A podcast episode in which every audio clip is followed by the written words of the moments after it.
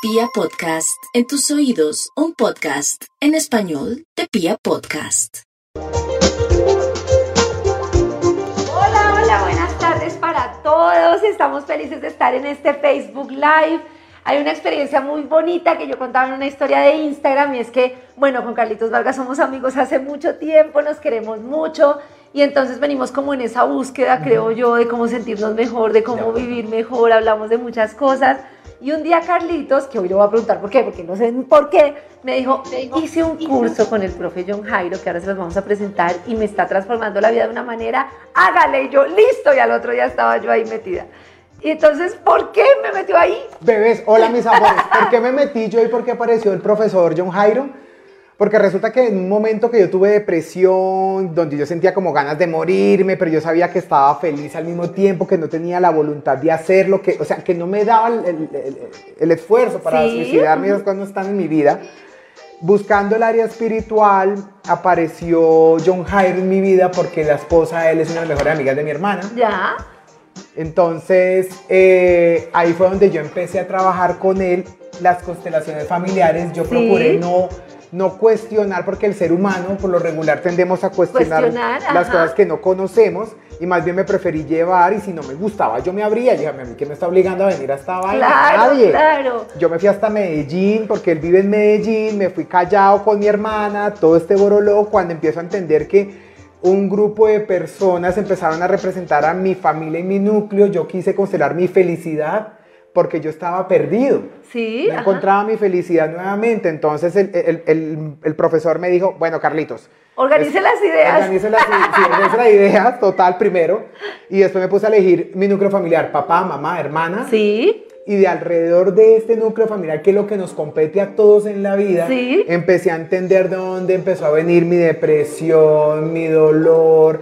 Empecé a trabajar el por qué me da miedo la muerte empecé a entender por qué a mí me costaba trabajo salir de mi casa y tú sabes que salí de mi casa a los 36 años. Sí, todo hombre. Sí. Pero yo te quería preguntar una cosa antes de hablar con el profe. El otro día veía una entrevista que le hacían a Eugenio Derbez, que en México es muy famoso, y él decía, yo lo que quiero decirle a la gente es que el trabajo interior es muy importante porque la gente ve a los famosos supuestamente tan felices que uno dice, el famoso es feliz. O sea, yo lo veo como desde mi padre, que yo viví desde muy niña con un famoso, en ese momento era el Mundial de 94, todo el mundo conocía a mi papá. Y una cosa es el personaje que la gente ve y otra cosa es el personaje sensible, lleno de sentimientos, pero nos han metido tanto que la fama es felicidad, que me gustaría que hablara sobre el tema de cómo el proceso interior, se me fue el sonido, de cómo el proceso interior es tan importante y que no lo que vemos en Instagram es la felicidad. Lo que pasa es que comercialmente la, la, vida nos vende una perfección de sí, vida. Ajá. ¿Y, cuál es la mejor manera de mostrarlo a un famoso? Claro. Entonces ahí es donde uno empieza como a, a mostrar lo, lo que comercial debería ser. Sí, sí, Pero cuando uno empieza a trabajar su vida personal, yo empecé a entender que yo era gordo por unas circunstancias de miedo, que yo comía de gula por más de que no quisiera era porque anhelaba tener algo, ser alguien. Claro. Una aprobación, que es lo que trata de buscar uno en la sociedad con cualquier persona, desde la pareja, desde la casa, desde los papás, pasando por hermanos, pareja y amigos. Entonces ahí es donde yo digo, gracias a la vida el tiempo ha permitido que la gente que sale en televisión ya pueda, o los famosos como sean en este caso, permitan contar su intimidad de una manera que la gente se identifique. Entonces yo creo que eso es lo que ha permitido que la gente pueda hacer esos pasos grandes de poderse reconciliar consigo mismo. Ay, maravilloso. Bueno, profe John Jairo, bienvenido, mi profe Bello, ¿cómo estás? Gracias por aceptar esta invitación. Bueno, muchas gracias por invitarme a este conversatorio, diría yo, de lo que implica pues cómo nos podemos ayudar todos desde un campo terapéutico con una mirada sistémica. Y bueno, estamos aquí para servirles en que yo quiero hacerte una pregunta, ¿qué es un campo, campo uy, terapéutico? Pero uy. Porque si no la gente no vamos a comprender, entonces para que empiecen a conectarse, ¿qué es? Que él quiere saber qué es un campo sistémico. Es que yo quiero que, que a la gente le podemos explicar el tema de la constelación, que me parece interesante, pero no sé si te parece que empecemos por hablar de las relaciones con papá y mamá para que eso nos lleve a entender por qué las constelaciones. Profe, yo quisiera preguntarte por qué las relaciones con papá y mamá son importantes. Me dio mucha curiosidad que cuando yo pregunté en Instagram, mucha gente decía, es que yo le tengo rencor a mi mamá, yo nunca conocí a mi papá, es que, pero es como si eso en algún momento pensáramos que no incide en nuestras vidas. Entonces yo quiero preguntarte, ¿qué implicación tiene en nuestra vida de pareja y nuestra vida que nosotros tengamos una mala relación con nuestro papá y nuestra mamá o un resentimiento? Correcto. Bueno, es fundamental tener claro que papá y mamá son dos pilares de la vida, gustenos o no nos guste. Es decir, eh, ¿de dónde tomamos la fuerza? A veces nos venden la idea que tomamos la fuerza y la energía de cursos, de los libros, de ir a hacer una meditación. Pero desde lo profundo de la terapia, la fuerza fundamental para nuestra vida la tomamos del vínculo que sanamos, que construimos con papá y con mamá. Vínculo es muy distinto a relaciones. El vínculo es de qué manera yo me conecto o me vinculo con mi papá o con mi mamá. Y eso significa que cuando yo ocupo mi lugar como el hijo y para mis papás o los padres sin ningún pedo, sin ningún reproche, sin ninguna queja, sin avergonzarnos y sin sentir que somos más grandes que ellos, luego en mis relaciones no voy a cobrarle a nadie las cosas que están pendientes por sanar en mi vínculo con mis padres. Es decir, cuando yo soy humilde ante mis padres, los tomo tal y como son y los llevo en mi corazón, no voy a cobrarle a las parejas que tenga las situaciones que no se han resuelto con mis padres. O sea, que cuando yo peleo con mi pareja, usualmente lo que encontramos es una pelea con historia, con papá y con mamá. Entonces ahí hay muchas cosas que compartir. Lo primero es que hay una familia y en esa familia trae un orden. En ese orden yo tengo que aprender a quedarme en mi lugar.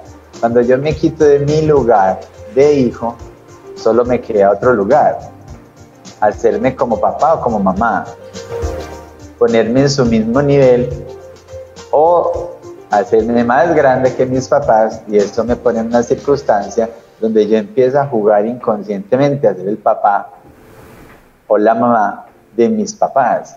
Y cuando yo crezco, que era la pregunta de Karen, ¿en qué me afecta? Me afecta en que como yo me creo más grande que mis papás, veo a todo el mundo pequeñito. me creo la última Coca-Cola. Miro a las parejas por encima del hombro, a mis compañeros de trabajo. En mis relaciones siempre me creo más importante, más grande, más inteligente que los demás. Entonces, eso me trae otros problemas. Problemas de escuchar a los demás, porque como yo soy más, no me intereso por lo que siento, por lo que piense, por lo que pide el otro y casi que en una posición de ser el padre o la madre de mi pareja, siento que cuando me hacen un reclamo, me están haciendo una pataleta. Entonces, una persona implicada desde el lugar que se siente más grande que sus padres, me escucha a su pareja, siente que no vale la pena eso que dicen, que lo único valioso es lo que él o ella piensa. Y entonces ahí tenemos otros problemas. Cuando tenemos un patrón, un jefe en una empresa, tampoco nos sentimos subalternos de jefe. nos creemos lo máximo. Hemos tenido compañeros así, claro, en la vida. Pero yo no sé si a ti te pasó, yo no sé si a Carlitos le pasó, pero yo me di cuenta que yo me creía pues la mamá y la mamá, eh, eh, ni siquiera desde el punto que dice el profe, que también me parece un punto crítico, no era desde, desde yo soy la más y soy más que ustedes, sino yo vine aquí a salvarlos, o sea, como la que salvadora, la salvadora del mundo, la superhéroe. superhéroe, y una cantidad de cosas que yo decía, pero yo en qué momento me vi como, como en la posición de juzgar a mi papá y a mi mamá, y me di cuenta que a través del profe, que yo no sé, profe, en qué edad, que eso lo afecta a uno mucho, en qué edad uno dice, es que mi mamá debería ser así, es que mi papá debería ser así. Pero, profe, es que uno no puede cambiar a los papás, eso no va a pasar nunca, ni debería querer. Entonces ahí con eso es muy importante porque asumimos varias posiciones. Hay tres posiciones existenciales que se llama el triángulo de Scarpa y significa que de acuerdo a cómo nos criamos y cómo crecimos con papá y con mamá, hay una intención de un amor infantil que quiere ayudar a los papás. Y es una buena intención. Sí, claro. Actuamos, actuamos por amor y queremos ayudar. Y en ese querer ayudar nos enredamos porque empezamos a utilizar el juicio hacia los papás. Y ese juicio hace que los excluyamos de nuestro corazón. Sí, es verdad. Y nos hace, y nos genera un vacío. Y este vacío bregamos a llenarlo a través de todas nuestras relaciones con las personas, lo cual es imposible. Entonces, cambiamos de pareja, cambiamos de relación, pero nos toca volver a las raíces a sanar con nuestros padres. Y haya vivido ese vínculo, entonces podemos asumir una posición de ser la víctima de papá o de mamá, porque es que ellos no me miran, porque no me dan lo que yo quiero, y siempre le estoy echando la culpa a los papás. En ese caso, voy creciendo por la vida sin ocupar mi lugar de adulto, sintiendo que todos los demás están equivocados. Total. Segundo, segundo es, cuando yo entonces asumo esa posición y también la otra que asumo una posición de estar prevenido y estoy persiguiendo a la gente, es la posición existencial del perseguidor, que estoy con una actitud de buscar quién se equivoca, y se la cobro. Son los que dicen, yo sabía, claro, ¿cómo no se iba a equivocar usted? Entonces es el que lleva entre ceja y ceja al otro persiguiéndolo. Y por último, que es el que más les gusta a ustedes. Nos regañó y todo. Es la posición de ser salvador. Ay, Dios mío, bienvenida superhéroe. Bienvenido Superman. El Salvador es el héroe o la heroína para el papá y la mamá cuando somos pequeñitos. ¿Y qué pasa? Cuando crecemos lo seguimos haciendo. Entonces queremos salvar a todo el mundo, a los amigos, a las amigas, yo le presto, yo le regalo, venga para mi casa, amanezca en mi casa que no tiene con qué pagar el hotel. Nos estás describiendo, profe, no nos sabes quedar mal. Y le pasan muchas cosas. Cuando estamos en la posición de salvadores, atraemos el tema del abuso. Porque cuando hacemos por los demás lo que ellos son capaces de hacer, la gente se acomoda y espera que tú lo hagas. Entonces, luego te cansas de esa posición porque sientes que las personas abusan de ti. Pero es lo que tú inconscientemente estás generando con tus ganas de figurar, con tus ganas de hacer por los demás con un guion que se llama el ser complaciente. En la teoría de guion mental hay un guion que se llama ser complaciente y es que todo el tiempo estamos haciendo para los demás, por los demás y siempre te quedas tú de último o de último de acuerdo. como si no sintieras que mereces. Entonces, cuando siento que no merezco, me quedo de último. Profe, tengo una pregunta que yo sé que más de un televidente, no sé cómo decirle eh, ahorita. Facebookero. Facebookero.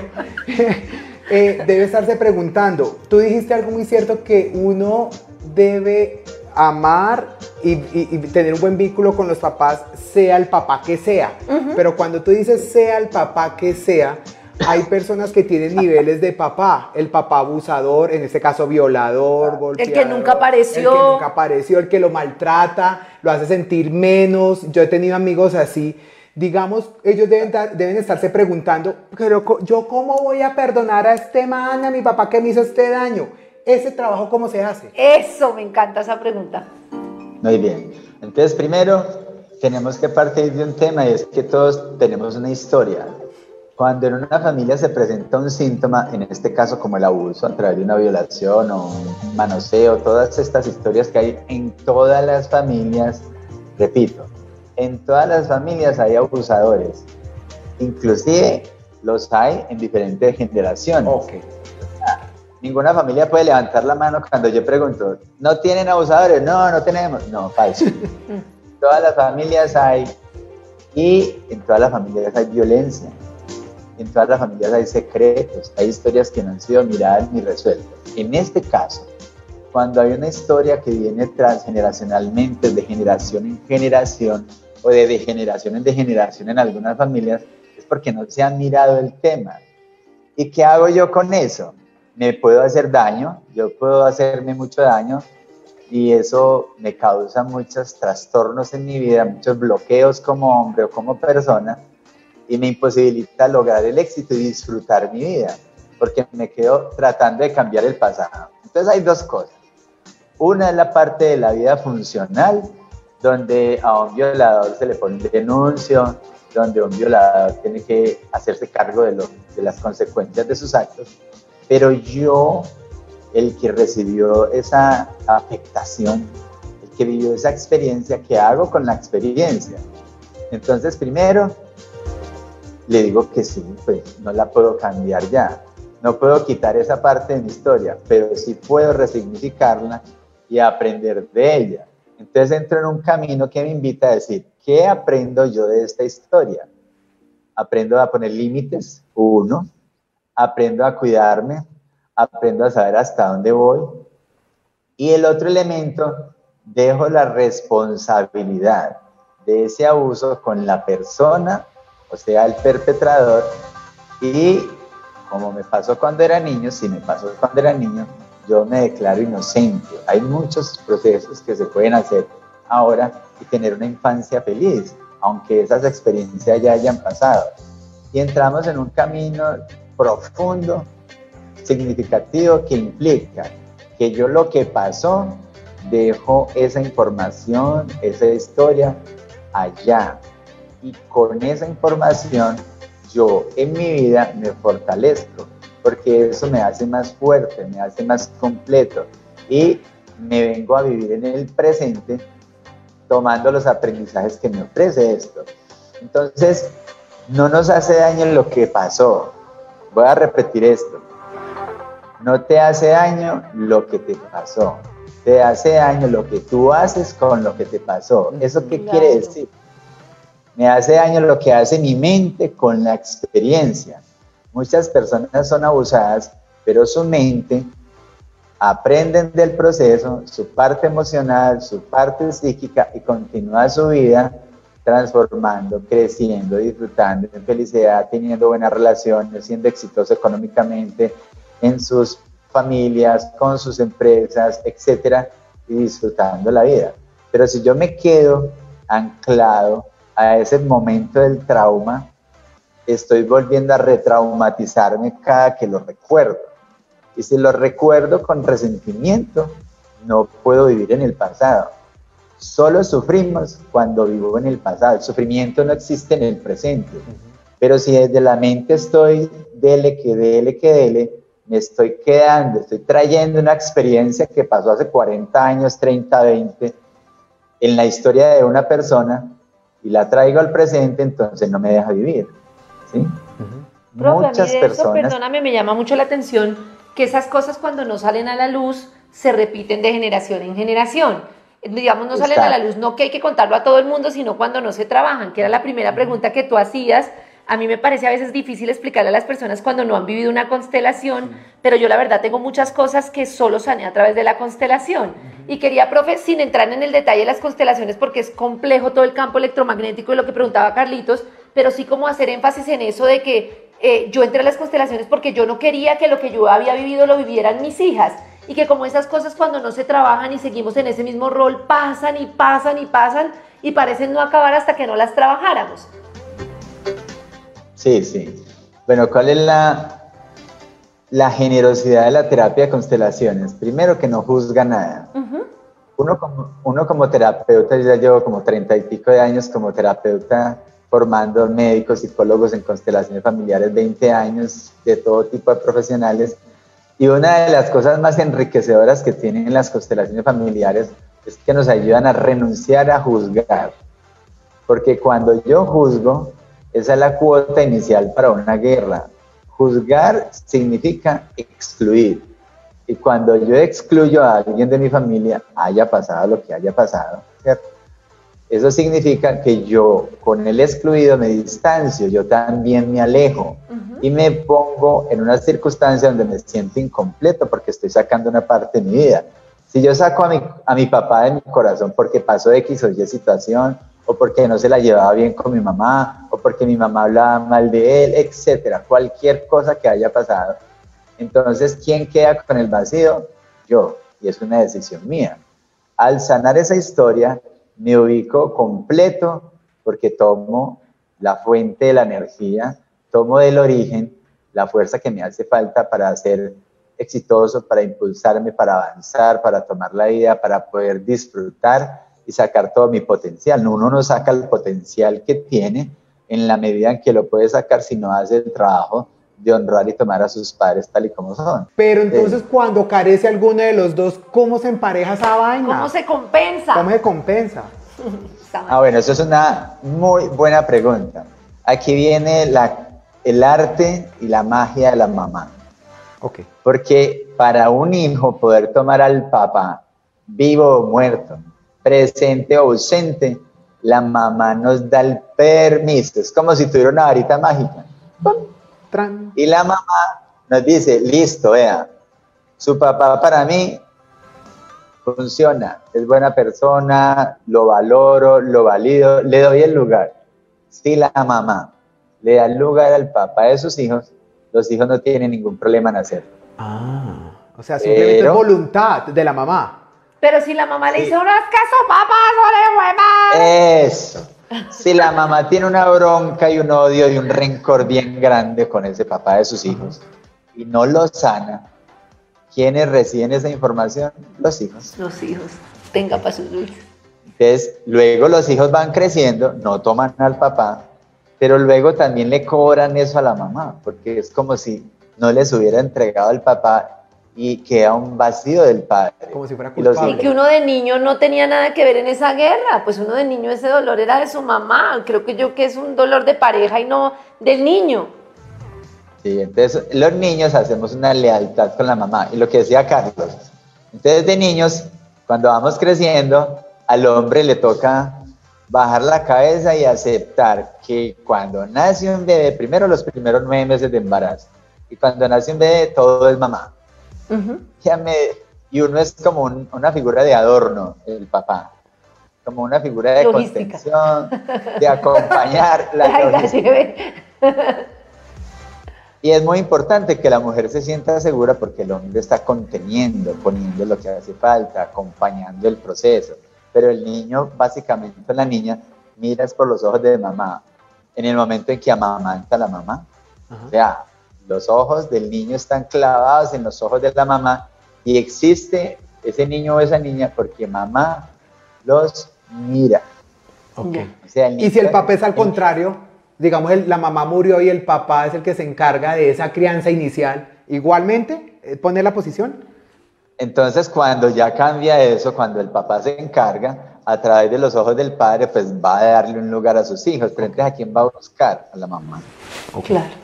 Entendí. Entonces, ah, entonces ¿qué? ¿qué decías, profe? Perdón. Espérate, el vínculo fundamental empieza con mamá. Luego vamos creciendo y las niñas y los niños, alrededor de los 7, 8 años, los hombres pasan al padre y las mujeres se hacen con la mamá. Pasan al padre las niñas, pero vuelven a la mamá. Y los hombres pasan al padre y se quedan con el papá. Los hombres se hacen con el padre y las mujeres con la madre. Cosa que muchas veces no sucede. Entonces a ella empiezan a mirarse muchas implicaciones, muchas consecuencias. Uno le pregunta a los niños, yo que he trabajado con adolescentes y niños, por el papá y la mamá y los niños dicen, no es que yo no tengo papá. Cuando uno les dice, a pregunta para todos, ¿y quién nos da la vida? Pues un papá. ¿Puede haber vida sin el papá? No. No. No. No existe un solo ser humano si no hay hombres. Y muchas veces. Imagínate que tenemos un montón de preguntas y ya nos queda poco tiempo, entonces voy a tratar como de recoger cositas que nos dicen por ahí. Yo quería hablar de la relación de uno con su propio niño. O sea, tú nos hablabas mucho y a mí me parecía muy bonito el tema de cómo me reconcilio con mi niño interior y cómo no vivo de adulto haciendo pataletas, cómo no le hago pataleta a mi pareja, en la oficina, todo eso. Ok, es un tema muy bonito y muy profundo. El niño interior es esa parte creativa que hay dentro de nosotros, es esa alegría, es la capacidad de disfrutar, es la capacidad de crear, es la capacidad de hacerlo diferente. El niño interior muchas veces en nuestras vidas lo ponemos a enfrentar las situaciones también. Entonces hay un niño interior que se vuelve acartonado, que sufre, que hace las cosas por nosotros cuando no está el adulto.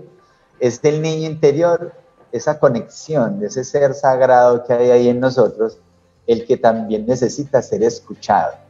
Y cuando no es escuchado el niño interior, cuando no estamos en presente, cuando mi mente está en el pasado y el niño interior está diciendo, oiga, ¿y qué hacemos pues? Mire, la vida está ahí, disfrutemos.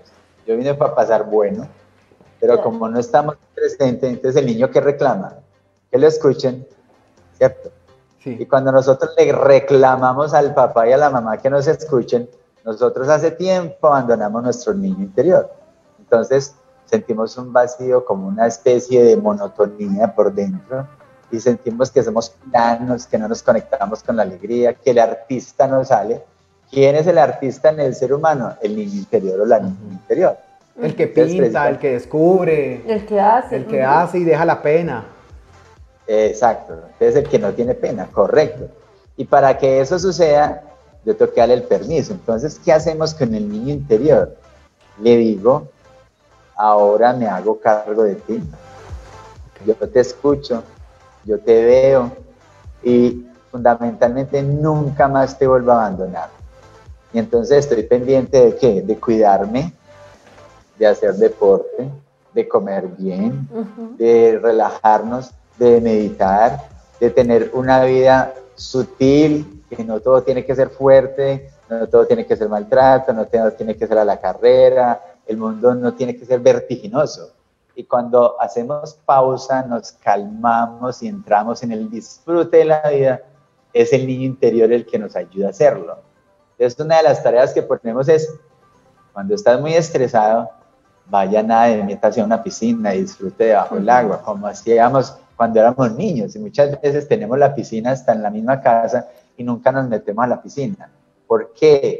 Porque no escuchamos el niño interior o vamos al hotel, pagamos el hotel con el penthouse más costoso, pero no utilizamos los servicios. O sea, nos encerramos. El niño interior nos ayuda a salir de la cueva, a salir de lo metalizado que nos mantenemos, a salir de lo exigente que somos con nosotros. Y es muy cariñoso y nos recuerda que esta vida es para la lúdica, para el juego, para el disfrute, para el amor. Ah. me encanta, me encanta. Como siempre, que se decía el profe, ¿no? Como los papás siempre nos decían, haga, recoja, haga, entonces uno se descuida, tengo que hacer, no puedo disfrutar, tengo que hacer. En la adultez, nosotros cuestionamos el niño interior como inmadurez. Exacto. Entonces ahí es donde nosotros nos negamos a hacer algo que a veces sentimos hacer, porque a mí me ha pasado. Yo tengo otra pregunta, profe, y es, de las cosas que tú me has enseñado, nos has enseñado, es que de cómo sea mi relación con mis papás, yo defino mi parte financiera y mi parte sentimental. Ah, ¿Cómo funcionan esos, esos es muy bonito. Hagamos esa, que me encanta eso, que uno, uno siente que no prospera en pareja y, uno no sabe que eso está vinculado con cómo está amarrado con sus papás. Si está por ahí haciendo la mamá de su O que si uno está actuando mal en la vida y por eso no fluyo. Bueno, a ver lo que les entendí. Yo voy a tomar dos elementos que son fundamentales porque no me gusta separarlos. Uno es que la mamá nos da el permiso de ser abundantes. El papá nos conecta con la fuerza de el impulso de la vida, concretar, ir hacia adelante. Entonces, si yo no tengo ese impulso de ir hacia adelante, de avanzar en la vida, de saber hasta dónde llegan mis límites, hasta dónde puedo avanzar, puedo tener el permiso de mamá para ser abundante, pero no lo concreto. Entonces miren qué tan importante es tomar a los dos, porque es, mamá me da el permiso de estar en pareja y me da su bendición, y, papá, y papá me da la fuerza de ocupar mi lugar como hombre en la relación, ¿cierto? Me da el permiso de concretar la relación, de hacer una familia, de quedarme en mi lugar, de ser un papá, de, y la mujer a través de su mamá de reconciliarse con la maternidad y el hombre reconciliarse con su paternidad. Entonces, cuando tomamos a papá y a mamá con todo, gustenos o no nos guste su historia, no la tenemos que entender. Nos preparamos para ir hacia la vida diciéndole sí a todo, abriendo el corazón para atraer lo mejor de la vida, porque yo no juzgo mi origen. Cuando juzgo mi origen, acuérdese, como es adentro, es afuera. Como es arriba, es abajo. Entonces, mi propio caos, el caos que yo veo afuera, es el caos que traigo por dentro. ¿Cómo cambio lo que pasa afuera? Ordenándome internamente y haciendo mi trabajo personal. No se hace con charla, no se hace con conferencias, se hace con terapia. Sino hacemos el proceso desde el adulto de transformar ese contenido para dejar de mirarlo con ojos de indiferencia, con ojos de juicio, con ojos de eso no tiene nada que ver conmigo. La vida cada vez te va rinconando más y te va poniendo enfermedades. Cuando, pasa, cuando llega un síntoma como una enfermedad, nos está diciendo, ojo, que todavía no estoy resolviendo. Cuando tenemos problemas económicos, que todavía me falta por hacer. Cuando tenemos quiebras económicas, la empresa no funciona, mi salud no funciona, la relación de pareja no funciona, miro atrás, ¿qué me falta hacer? Entonces, transformo mi futuro porque me hago cargo de mi proceso personal. Y ocupo mi lugar, que es una cosa que nos enseñaron mucho. Si yo estoy por allá siendo la mamá de, de mi papá, siendo que eres la mamá de William, usted, entonces, ¿cómo va a ser la esposa de Pacho si está siendo la mamá de su papá? Está ocupado su Exacto, entonces yo no soy la mamá de mi papá, yo soy la pequeña y él es el grande y ese trabajo se vive mucho en constelaciones y hay una pregunta con la que quisiera cerrar porque me gusta mucho como que la gente está muy ansiosa de la información de poder hacer este tipo de cosas. Mandy nos dice, dime cómo hiciste la constelación, hay varias cosas que yo no he, he, tenido y que no quisiera que mis hijos vivan y que sientan. Entonces dice, porfa, ayúdame. Entonces quisiera que, que el profe nos ayudara pues a contar, digamos ya explícitamente, si yo quiero hacer una constelación con el profe o cómo puede hacer una constelación cuando yo me ocupo de ser el papá o la mamá de mi mamá o de mi papá, ¿qué pasa con mis hijos? Mis hijos no me sienten en el presente, me ven distanciado y crecen sintiendo que mi mamá no me vio. mi mamá, aunque, aunque vivan en la misma casa, ese hijo va a reclamar la mirada de mamá. ¿Qué, mira el hijo o la hija? Que mamá está mirando para atrás. Cierto, tenía una constelación esta mañana de alguien de Ecuador y entonces aparecía la imagen donde ella veía a la mamá mirando para atrás y toda la vida su mamá estuvo pendiente de la historia de sus papás. Entonces, ¿qué pasó con sus hijos? Todos sus hijos crecieron sintiendo que la mamá no los vio. Y entonces cuando un hijo crece sintiendo que la mamá, muy buena la pregunta Karen, cuando un hijo o una hija sienten que los papás no los vieron, ¿En dónde buscan a sus papás? En sus parejas. Sí. En las parejas. Y entonces, por eso les decía ahora, cuando peleamos con la pareja, frecuentemente lo que pasa es que estamos peleando con nuestros padres y no nos damos cuenta, reclamándoles. Pero cuando sanamos la relación con nuestros padres, atraemos parejas también sanas. Atraemos parejas en el mismo nivel de conciencia. Ojo, es que mi esposo, mi esposa fue que, que fue que, que fue que no. Uno solo atrae la pareja en el mismo nivel de conciencia que yo tengo. Y eso me encanta. Así el ego diga que no. Así el ego diga que no. Profe, y la otra pregunta que te hacía para quienes quieren una consulta, una constelación o algo, si en tu Instagram, donde, donde tú nos digas que te puedan seguir, que me parece muy chévere, y yo creo que queríamos hacer unos talleres tan bonitos que podemos hacer, di que sí, profe, más adelante. no, esos aquí todos invasivos. Bueno, hay un taller, si me estás preguntando por los talleres que estoy dando, uno es que este sábado hay un taller que se llama Sanando mi relación con el Padre. Yo estoy ah, ahí, yo estoy ahí. Eso, ese taller es este sábado 20 este sábado 26 de junio a las 3 de la tarde, de 3 de la tarde a 6 y media de la tarde. Es un proceso terapéutico donde vamos a hacer los ejercicios, vamos a tener una parte teórica, pero una parte de ejercicios terapéuticos para tomar al padre. Ah, y, vamos a, y vamos a chequear cómo está realmente ese movimiento hacia la madre, si ya tienes el permiso para ir al padre, porque si mamá dice que no, no lo puedes tomar. Entonces hay que hacer esos dos movimientos. Entonces el taller del padre es este sábado. Eh, pueden anotar el teléfono 312-256-4195. Repito, 312-256-4195. Ahí me escriben al WhatsApp, yo les mando la información y los datos que requieran para inscribirse.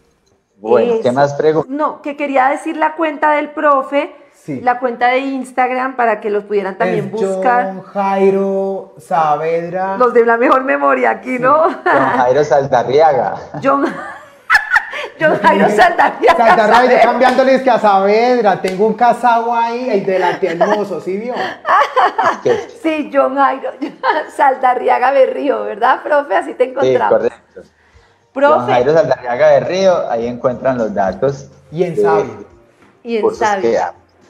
Profe, no, muchas gracias. Profe, de verdad esto queda como, como un abrebocas porque todavía faltan muchos mucho. temas. Nosotros hicimos dos cursos. el profe nos tuvo que echar, vamos a confesarlo, porque hicimos dos cursos cada uno de tres meses y vamos a hacer el otro y el profesor, bueno, pero ya. Se van de acá. Vaya, échense. Profe, muchas gracias. Con mucho gusto, muchas gracias por escucharnos y por estar aquí compartiendo este momento con ustedes. Ay, te queremos, profe Bello. Mil gracias por todas tus enseñanzas. Y pues la aspiración con Carlitos es que hemos vivido un proceso muy bonito y queremos como compartir una cantidad de cosas para que a veces cuando uno se siente agobiado, estresado, que creo que nos pasa, es chévere tener herramientas para poder reflexionar y decir, venga, ¿qué me está fallando con mi papá, con mi mamá en mi vida? Y creo que esto le ayuda mucho a la gente. Gracias, profe. Gracias, mi amor. Un abrazo. Y a toda la gente. Gracias. Un beso gigante. Nos vemos en otro momento. Acá queda esto y en vibra.co para que lo consulten cuando quieran. Chao. Chao. Chao.